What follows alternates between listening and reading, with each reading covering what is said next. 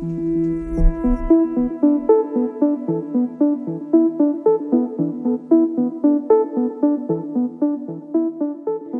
willkommen zu Volle Energie voraus, der Podcast zur nachhaltigen Transformation der Energiewirtschaft. Mein Name ist Geraldine Bastion und in diesem Podcast geht es um die Energie-Megatrends von heute und die Energiewirtschaft von morgen. Um herauszufinden, welches Potenzial in diesen Trends tatsächlich steckt, sprechen wir mit spannenden Interviewgästen und gehen unter anderem der Frage nach, warum Gründerinnen und Gründer mit neuen Ideen und spannenden Geschäftsmodellen für die Energiewende so wichtig sind. Dieser Podcast ist Teil des Projekts Setup ein Projekt, mit dem das Bundesministerium für Wirtschaft und Energie die Deutsche Energieagentur DENA beauftragt hat. Mit dem Programm sollen Startups dabei unterstützt werden, mit ihren innovativen Ideen die Energiewende voranzubringen. Mehr Infos zum Setup gibt später. Jetzt aber zum Thema unserer heutigen Folge. Wir sprechen heute über künstliche Intelligenz und erneuerbare Energien. Ich freue mich auch für diese Folge wieder sehr, eine Co-Pilotin dabei zu haben. Und das ist heute Lisa. Herzlich willkommen, Lisa. Ja, hallo, schön dabei zu sein.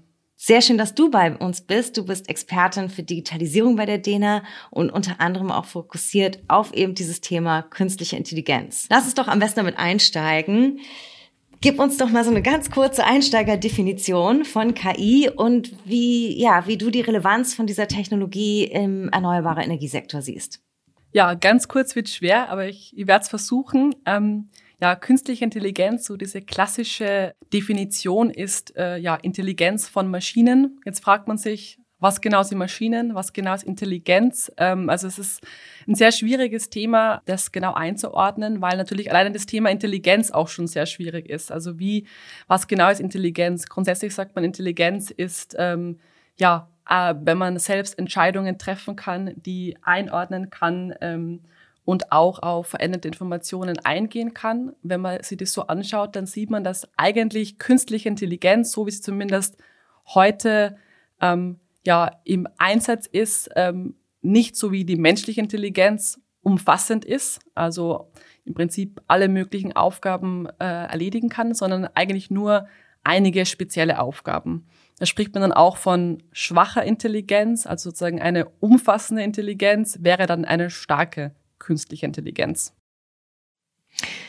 Dankeschön dafür. Ich hatte letztens mal die Ehre, kann man schon sagen, mit Audrey Tang, die Digitalministerin Taiwans, zu sprechen. Und sie sprach nicht von ähm, Artificial AI, sondern Assistive AI. Und ich fand den Begriff so schön, weil wir auch manchmal so Berührungsängste mit künstlicher Intelligenz hier in Deutschland haben. Und die Idee, dass es eine unterstützende Technologie ist, die uns beim Entscheidung treffen in Zukunft vielleicht helfen kann und bei anderen Prozessen, fand ich irgendwie ganz charmant. Wo denkst du denn, wo im Energiesektor künstliche Intelligenz oder unterstützende Intelligenz in Zukunft ja tragen wird?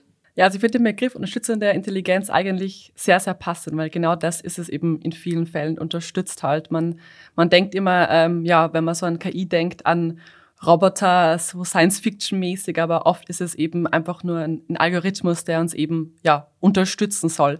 Und da ist auf jeden Fall im Energiebereich ein ziemlich großes Potenzial vorhanden, weil natürlich unter anderem auch durch ja die immer dezentraler ähm, gestaltete Energielandschaft eine enorme Menge an zum einen Daten erzeugt werden und immer mehr Akteure, Assets etc., Infrastruktur in verschiedenen Bereichen, Gebäude, Mobilität miteinander verbunden werden müssen. Und da kann halt einfach die künstliche Intelligenz dahingehend unterstützen, diese enorme Menge an Daten und auch dieses extrem komplexe System zu unterstützen eben. Ja, das äh, ist schon sehr einleuchtend, wie es da auf jeden Fall Raum für diese Technologie gibt. Wir haben uns natürlich für diese Folge auch einen Gast eingeladen, der Experte zu diesem Thema ist. Und ich würde sagen, den holen wir jetzt zu unserem Gespräch dazu. Ich darf vorstellen, ähm, als Gast für den Energiegeladenen Podcast zum Thema künstliche Intelligenz, freuen wir uns sehr, heute Rainer Hoffmann dabei zu haben. Er ist Senior Manager für Data und AI und digitale Transformation bei ENBW, also Energie Baden-Württemberg AG. Und wir freuen uns sehr, wie gesagt, ihn heute dabei zu haben. Herzlich willkommen, Rainer. Hi zusammen. Schön, dass ich dabei sein darf. Ja, ähm, schön, dass du dabei bist. Lisa und ich haben uns eben schon so ein bisschen darüber unterhalten, wo in Zukunft KI im erneuerbaren Energiesektor Anwendung finden kann.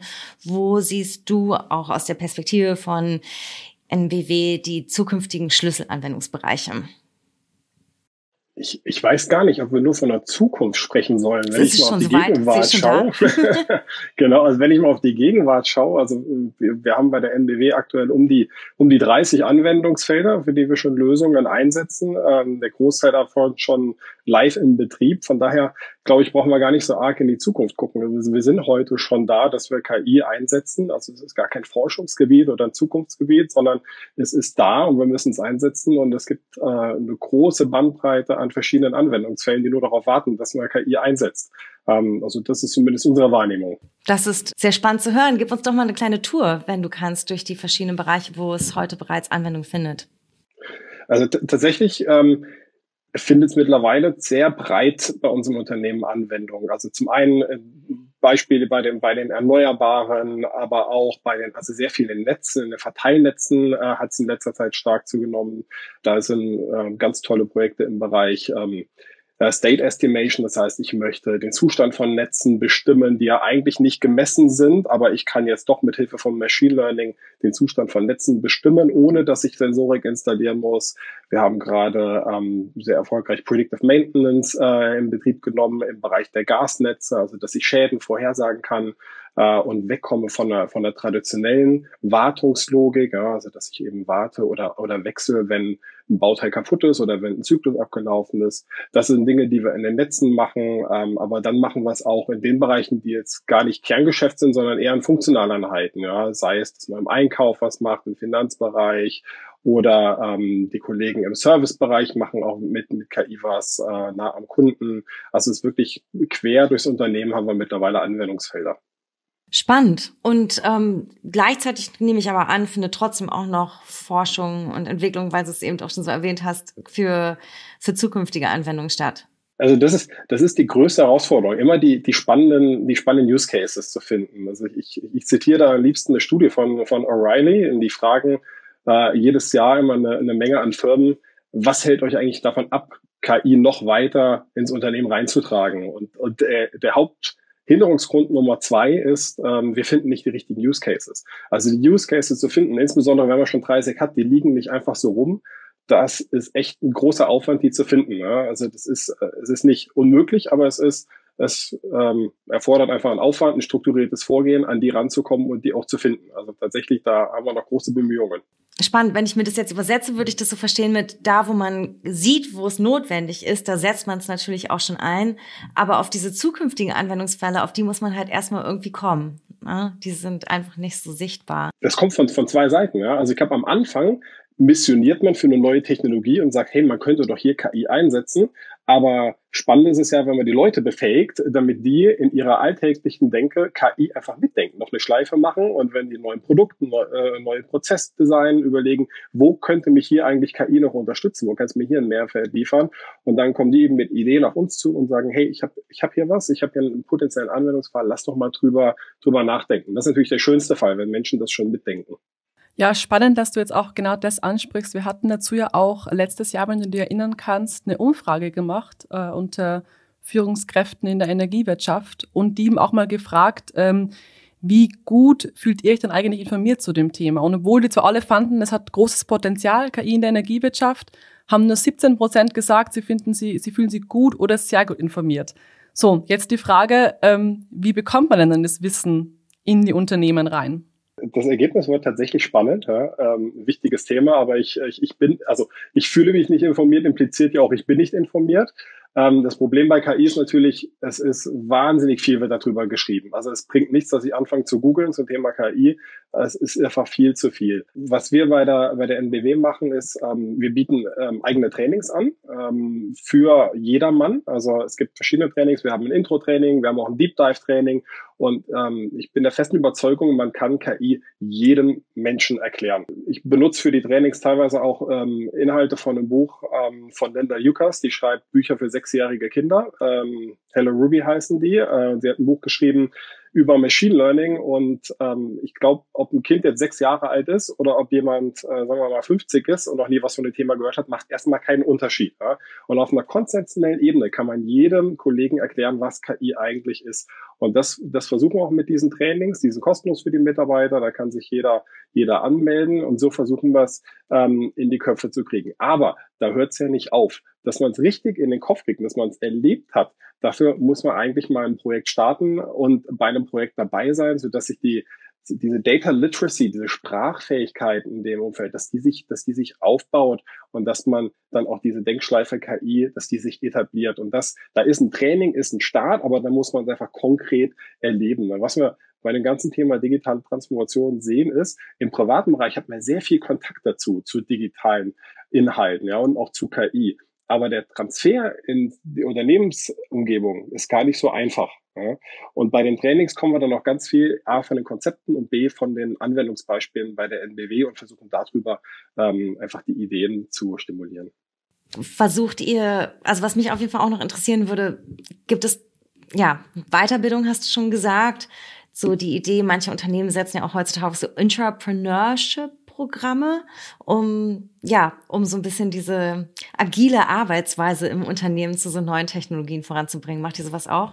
Du hast vorhin bei, bei der Einleitung hast du gesagt, dass ich äh, verantwortlich bin für Data AI und digitale Transformation. Ähm, das ist, glaube ich, was, das wir, das wir wirklich richtig machen bei uns, ähm, sind Daten KI Teil der digitalen Transformation. Also wir sind fest davon überzeugt, es funktioniert nicht, dass man sagt, hier ist eine neue Technologie, bitte nutze sie und äh, sie wird den Mehrwert bringen, sondern ähm, es ist ein ganz klarer transformatorischer Prozess. Und in diesem Transformationsteam sind eben nicht nur Datenleute, da sind ähm, Experten in Organisationsberatung, agile Coaches, da sind UXler dabei, weil das Thema Menschenzentrierung ist ein ganz wichtiges bei KI. Ja. Ähm, und wir haben noch ähm, eben eine eigene Umsetzungskompetenz, haben ein ganzes Data Science Team, das auch operativ eben KI macht und betreibt, ja, also auch wirklich fertige Lösungen betreibt. Und so können wir dann eben den, ähm, den Fachbereich unseren Kollegen genau das aus einer Hand anbieten, weil das Spannende ist, dass ähm, Menschen auch oft nach Technologie fragen, ihre Herausforderung ist aber vielleicht eine andere. Ja, die kann dann durchaus organisatorischer Art sein. Und das ist das Tolle, wenn man Teil der digitalen Transformation ist, dass man da alles aus, aus einer Hand anbieten kann. Jetzt haben wir schon einiges gesprochen zum Thema Weiterbildung, zum Thema Wissen, was vielleicht ein, eine Barriere für manche Unternehmen äh, sein kann. Ein zweites großes Thema, was auch insbesondere bei Startups oft eine Hürde darstellt, insbesondere in diesem komplexen äh, Energiesystem ist das Thema Regulierung. Es wurde gerade erst ähm, vor kurzem die KI-Normungsroadmap der DIN veröffentlicht. Äh, Beginn 2020 wurde das äh, Weißbuch zur künstlichen Intelligenz der Europäischen Kommission veröffentlicht, wo ja schon viele Informationen ähm, zum Thema Regulierung und auch ja, ethischen Umgang mit, mit KI drinnen stehen. Was, äh, ja, was haben denn solche ähm, Dokumente Auswirkungen auf die Energiewirtschaft und auch generell Regulierungen ähm, auf Geschäftsmodelle und eben auch auf Startups? Gerade das White Paper, das hat ja den interessanten High-Low-Risk-Ansatz, ja, und das ist auch Industrie und Anwendung miteinander kombiniert. Und da wird ja auch die Energiewirtschaft als High-Risk-Industry als Beispiel genannt. Ähm, wenn, wenn das denn so käme, was ja noch in den Sternen steht, dann wird es ja bedeuten, jede Anwendung in der Energiewirtschaft müsste eigentlich einen Zertifizierungsprozess durchlaufen. Ja?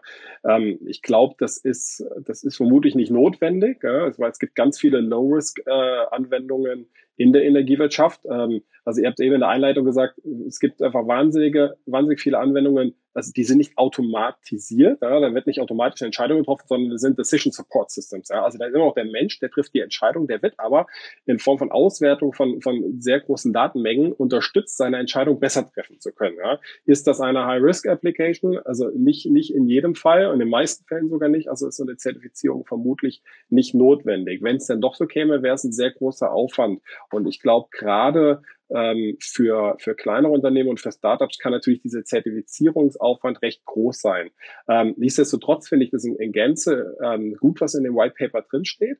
Das ist aber jetzt, glaube ich, nichts, was einem von extern vorgegeben werden muss. Also wir sind, wir haben auch eine interne Arbeitsgruppe zum Thema Trustworthy AI. Das ist äh, insbesondere dadurch induziert, dass unsere Kollegen danach fragen. Über, ich glaube, bis vor kurzem hat jeder AI Ethics genannt. Die EU hat es jetzt als Trustworthy AI äh, proklamiert da liest man überall drüber, über AI Ethics und über Bias und Benachteiligung. Und die Kollegen fragen, hey, wir machen so viel mit AI, wir haben dieses Jahr auch ähm, den äh, Preis in Baden-Württemberg dafür gewonnen, AI Champion. Machen wir das denn auch verantwortungsbewusst? Und dann ist es was, was wir unseren, unseren Kollegen auch schuldig sind. Und da haben wir schon eine interne Arbeitsgruppe, die da ein Konzept entwickelt, wie man das sicherstellen kann. Also es ist gar nicht, es ist gar nicht so einfach.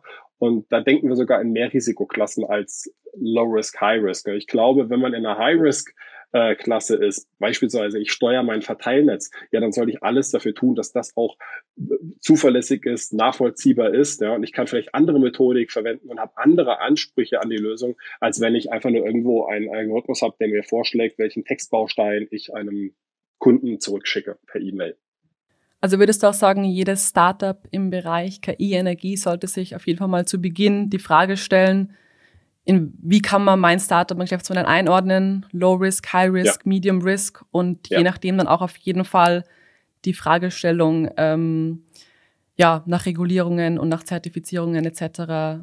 Ja. mit einberechnen. Auf jeden Fall. Also ich glaube, egal wer nachher der Konsument dieses Service des Startups ist, der möchte, dass diese Lösung zertifiziert ist. Also wenn es diese Anforderungen gibt, möchte der eine zertifizierte Lösung und sagt, hey, du hast den Algorithmus entwickelt, ja, du übernimmst die Verantwortung dafür. Ich möchte, dass das zertifiziert ist. Nur dann werde ich es einkaufen. Das ist natürlich bei uns, wir haben die, ähm, die Kapazität, dass wir viele Dinge selber, selber entwickeln können.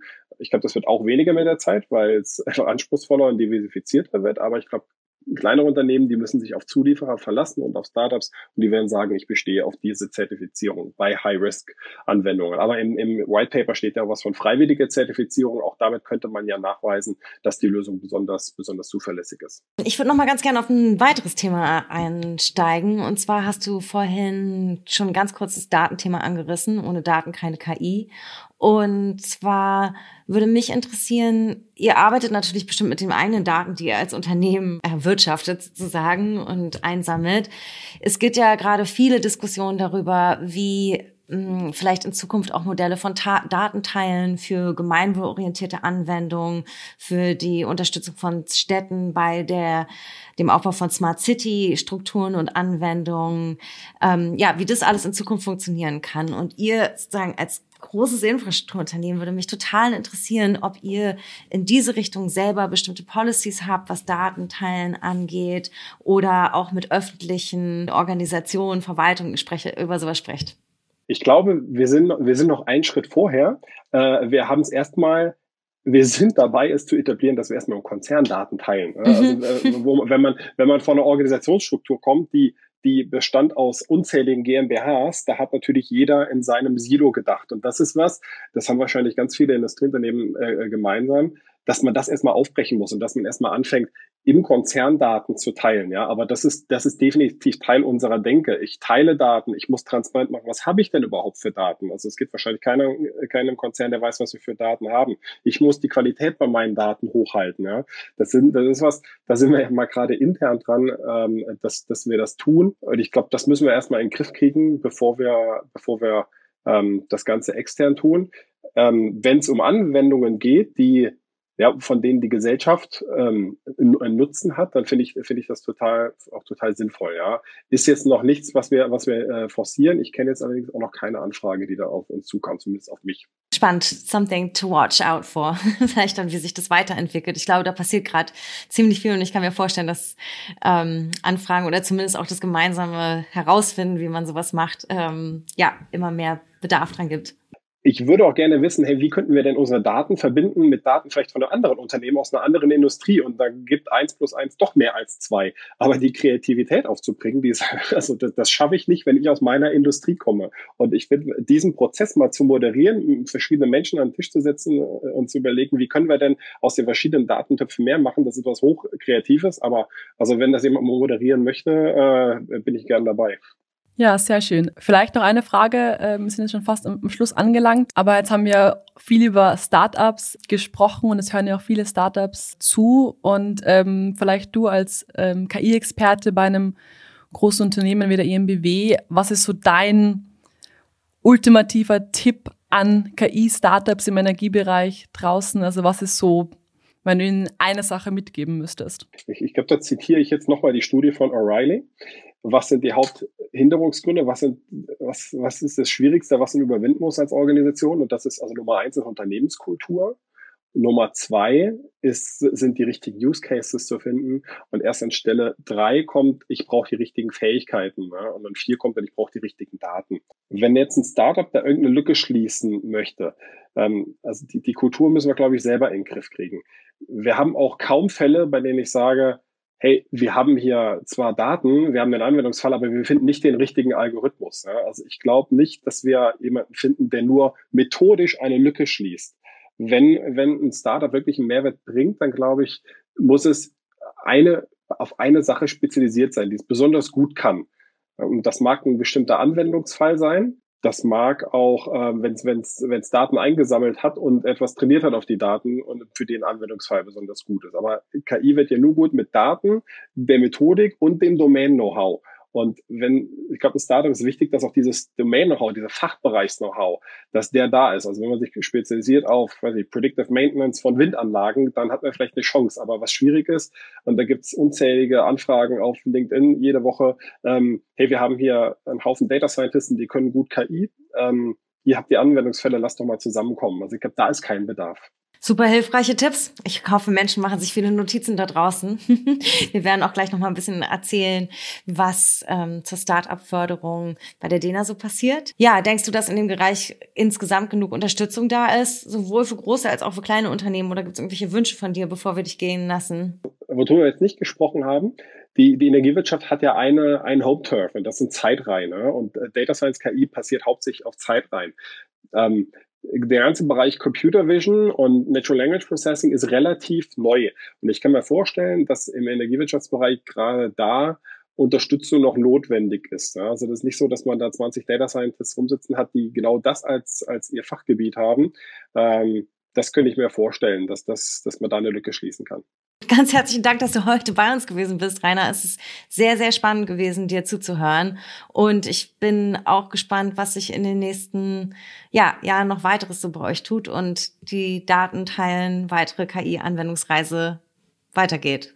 Super, danke schön für die Einladung. Super spannendes Gespräch mit unserem Gast, Lisa. Mich würde jetzt interessieren, wie ja, alles, was Rainer gerade gesagt hat, ähm, was ist davon eigentlich relevant für deine Arbeit bei der DENA, gerade auch zu den letzten Punkten, Start-up-Förderung etc.? Ja, also auf jeden Fall sehr vieles relevant. Also zum einen mal zum Thema Wissen hat er viel äh, erzählt, das Wissen auch in Unternehmen zu bringen und dass das auch oft eine Hürde darstellt. Und das haben wir auch in unserer Arbeit bei der DENA ähm, gesehen und haben deswegen auch unser Projekt Energy, unser KI-Projekt ähm, gestartet in 2019 und jetzt gerade erst im Sommer 2020 abgeschlossen, wo es ihm genau darum ging, einen gewissen Wissensaufbau einfach für KI in der Energiewirtschaft zu machen, weil natürlich, wenn ich jetzt am Energieunternehmen bin und einfach mir das Wissen zu künstlicher Intelligenz fehlt, dann weiß ich natürlich auch überhaupt nicht, wo kann es denn eigentlich anwenden. Also da ging es eben vor allem auch darum, Anwendungsfelder von KI in der Energiewirtschaft erstmal zu definieren. Und was wir aber auch daraus gelernt haben, ist, dass wir jetzt nach so einem gewissen Wissensaufbau, also nach so einem theoretischen, theoretischer Grundlage, es jetzt eben auch in die Praxis gehen muss, also in die tatsächliche Umsetzung, weil ähm, nur darüber reden reicht nicht aus, sondern man muss auch schon wirklich was tun. Also das ist so ein, ein Lessons learned auch aus dem KI-Projekt äh, bei der DENA. Und ähm, zum Zweiten sehen wir eben auch, dass natürlich das Thema KI, generell ähm, das Thema digitale Technologien sehr innovativ ist, dass da sehr viele Startups auch dran sind und dass aber natürlich das äh, Energiesystem extrem komplex ist und auch immer komplexer wird, alleine dadurch, dass es eben auch immer dezentraler wird, immer mehr Daten äh, verarbeitet werden müssen. Und ähm, dass da natürlich dann ähm, ja jetzt vielleicht Startups und kleinere Unternehmen hinsichtlich Regulierungen es nicht ganz so einfach haben, wie jetzt eben zum Beispiel so große Unternehmen äh, wie die ENBW, weil natürlich ähm, die nicht für jeden, äh, für jeden Use Case und ähm, für jeden Anwendungsfall einen Spezialisten ähm, mit dabei haben. Und das ist eben eines oder eines der wichtigsten Gründe, warum wir auch dieses Projekt Setup ins Leben gerufen haben, um eben die Startups im Bereich Regulierung zu unterstützen. Und da ist natürlich künstliche Intelligenz sicher ein wichtiges Thema. Wir haben das ja auch ähm, gehört von Rainer, diese ganzen ähm, Dokumente, die da veröffentlicht werden, White Paper von der EU-Kommission, die DIN-Normungsroadmap, das ist halt alles sehr kompliziert und komplex und da ist sicher notwendig, die Startups zu unterstützen. Das heißt, wenn ich jetzt Startup bin und diesem Podcast zuhöre und mir denke, oh, das war spannend und sehr relevant für mich, aber irgendwie habe ich jetzt noch mal die und die Frage, dann seid ihr da auch Ansprechpartner und bietet da auch gezielte Unterstützung. Genau, dann sind wir da auch Ansprechpartner, insbesondere im Projekt Setup natürlich im, im Rahmen zum einen der Set Academies, die ja jährlich stattfinden, wo wir also Startups genau zu diesen relevanten Themen informieren wollen. Und dann natürlich im Rahmen vom Set Mentoring haben wir jedes Jahr zwölf Startups mit dabei, die wir also wirklich konkret dann beraten und uns ja auch die Regulator regulatorischen Hürden so ein bisschen anschauen. Da haben wir auch dieses Jahr einige wirklich spannende KI-Startups mit dabei, dürfte ihr auch selbst eines als Mentorin betreuen. Also das sind echt tolle und sehr innovative Geschäftsmodelle und ähm, macht auch sehr Spaß mit diesen Startups und diesen spannenden KI-Ideen zusammenzuarbeiten. Ja, jetzt hast du schon einiges erwähnt und es klingt auch schon noch ziemlich viel. Gibt es noch weitere Sachen, wo du noch unseren Zuhörerinnen sagen möchtest? Und das macht die Dena außerdem noch zum Thema KI. Also jetzt haben wir sozusagen dieses äh, KI-Projekt erstmal abgeschlossen. Jetzt habe ich ja vorhin auch schon gesagt, wir wollen von der ähm, ja, Theorie in die Praxis gehen und wir haben ja auch mit unserem Future Energy Lab, also mit unserem Pilotierungslabor, jetzt die Möglichkeit, ja, auch Akteure in der Energiewirtschaft und Digitalwirtschaft zu vernetzen, um eben neue Pilotvorhaben zu starten. Und das ist auf jeden Fall unser großes Bestreben im Rahmen des äh, Future Energy Lab, auch spannende KI-Projekte, weitere KI-Projekte umzusetzen und eben dieses Credo, was wir immer sagen, von der Theorie in die Praxis auch wirklich selbst umzusetzen. Sehr, sehr toll, so viele Angebote und auch, ja, ähm, einfach prima, dass es so konkrete praktische Unterstützung zu solchen Themen gibt. Vielen Dank, Lisa, dass du heute meine Co-Pilotin bist. Ich darf noch mit dem Startup Industrial Analytics sprechen, damit die mir auch noch mal ein bisschen was aus ihrer Startup-Perspektive zu dem Thema sagen. Darauf freue ich mich jetzt gleich noch. Und ansonsten, ähm, ja, würde ich auch, auch bei euch würde ich sagen, watch the space für alles, was 2021 passiert und, und ermutige alle Startups, fleißige Bewerbung für den Setup einzuschicken. Dankeschön, Lisa. Ja, vielen Dank. Hat Spaß gemacht.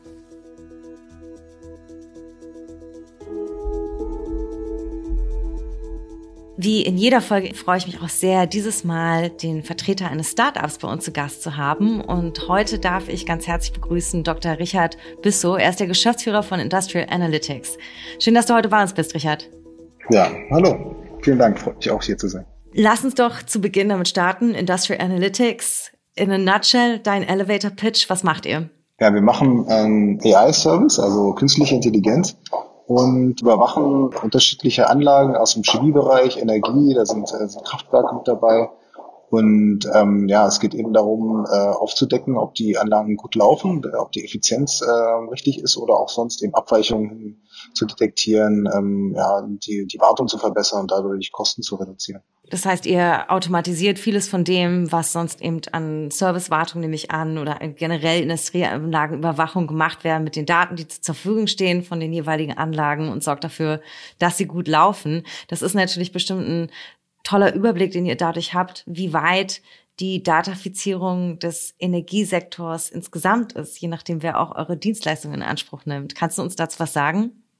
Ja, also wir sind ähm, mit unterschiedlichen Anbietern auch im Bereich von der von der Fernwärme äh, unterwegs, also Kraftwerksbetreibern, also auch kritische Infrastruktur, ne, also Leute, die da auch sehr hohen Anforderungen äh, zu kämpfen haben, was die ähm, was den Datensicherheit ähm, ähm, und Zugang zu den Anlagen natürlich ähm, angeht. Ja, insgesamt ähm, kann man sagen, dass äh, der Sektor eigentlich ja einerseits also sehr weit ist. Also man hat jetzt nicht einen, äh, so, so einen Zustand wie vielleicht bei anderen Maschinenbauunternehmen, dass man überhaupt erstmal an Daten äh, rankommen muss, weil die Daten schon ähm, eigentlich seit äh, seit Jahrzehnten vorhanden sind. Ne? Zum Beispiel ein, äh, ein Anbieter, ähm, US-amerikanisches Unternehmen, OSI-Soft, die, ähm, die so eine Infrastruktur äh, gar oft äh, zur Verfügung stellen als, als zentrales Datenarchiv. Einer ihrer ersten Kunden waren die Berliner Wasserbetriebe, ja? also auch so ein äh, Infrastrukturunternehmen. Äh, das heißt, die Daten ähm, vorhanden zu haben in zentralen Datenbanksystemen, das ist schon, ähm, das ist eigentlich sehr weit verbreitet.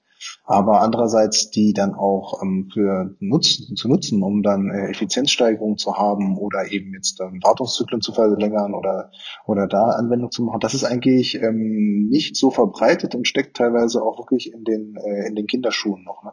Also das, ähm, ja, man, man hat alles äh, archiviert, äh, auch teilweise auch, auch aufgrund von gesetzlichen Vorgaben, aber das wirklich benutzt ist noch relativ wenig. Mhm, ja, das kann ich mir gut vorstellen und deckt sich mit anderen Sektoren, aus denen ich auch Eindrücke habe. Ähm, siehst du in dieser Effizienzsteigerung eine der Schlüsselbereiche oder wo sind aus deiner Sicht die wirklich großen Chancen von ja, Datafizierung, aber vor allem eben auch künstlicher Intelligenz in der Energiewende? Ja, also die, die große Herausforderung, die ich da sehe, ist die ähm, Flexibilisierung. Ne? Also zum Beispiel, wenn man mal bei diesem ähm, Fernwärme, äh, Wärmeerzeugung äh, bleibt, da ist es ja so, dass die früher haben so gesagt, okay, wir haben eine Temperaturtabelle äh, bei 5 Grad Außentemperatur, da machen wir so eine Temperatur im, im Fernwärmenetz. Ja. Und da war das eigentlich eigentlich relativ klar. Ne? Man hat dann seine Gasturbine oder sein GOD-Kraftwerk gehabt und hat das eben äh, gefahren. Und äh, in Zukunft wird es ja ganz anders sein. Ja, man hat wahnsinnig viele unterschiedliche Möglichkeiten, die äh, Wärme zu erzeugen. Man hat irgendwie immer noch sein, äh, sein Gaskraftwerk, jedenfalls so, das wird man noch lange Zeit haben, aber gleichzeitig hat man noch eine Wärmepumpe, gleichzeitig hat man vielleicht auch noch eine Power-to-Heat-Anlage, man hat einen Wärmespeicher, ähm, man hat also plötzlich viele, viel mehr Möglichkeiten, die, ähm, die Wärme zu erzeugen. Klar muss man ja auch, weil, weil man muss da eben auch CO2 ähm, reduzieren, die, die Emissionen. Und äh, das zu, äh, zu kontrollieren und, ähm, und effizient einzusetzen und dann auch noch ähm, sein, sein Wärmenetz äh, in Verbindung mit diesen ganzen neuen Technologien effizient zu betreiben. Da ist also ein, ein wahnsinniges Potenzial oder es ist äh, ein sehr großer Bedarf, da auch datengetriebene Services zu ähm, umzusetzen und anzuwenden. Mhm.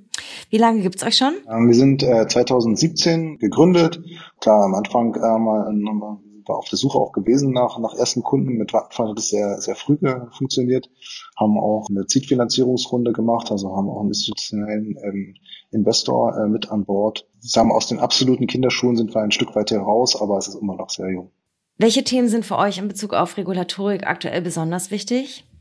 Themen rund um äh, Zugang zu Daten, ne, ähm, das, das ist sicherlich schon etwas, ähm, wo man vielleicht auch äh, etwas bewegen kann. Ne? Ich meine, ähm, da sind ja auch spannende ähm, Projekte von Seiten der, ähm, der EU auch ähm, unterwegs und das ist vielleicht so, ne, wo man auch regulativ vielleicht so, wo man sich vielleicht was vorstellen könnte, dass man sagt, naja gut, äh, wenn es öffentliche Infrastruktur ist oder überhaupt Infrastruktur, dann äh, ähm, könnte man auch ähm, für offene Daten zum Beispiel sorgen. Ne? Das, das ist, es muss nicht eigentlich äh, jeder Datensatz dem, dem Unternehmen privat gehören warum eigentlich. Ne? Und äh, das würde sicherlich auch so einen Schub geben, ne? dass, dass man sagt, ähm, der, der, der Zugang ist da und dann äh, geht auch die Industrialisierung oder die äh, ja, Digitalisierung an der Stelle äh, schneller, weil, ähm, weil das ist eben die Voraussetzung, etwas damit machen zu können, dass man auch einfach an die Daten rankommt.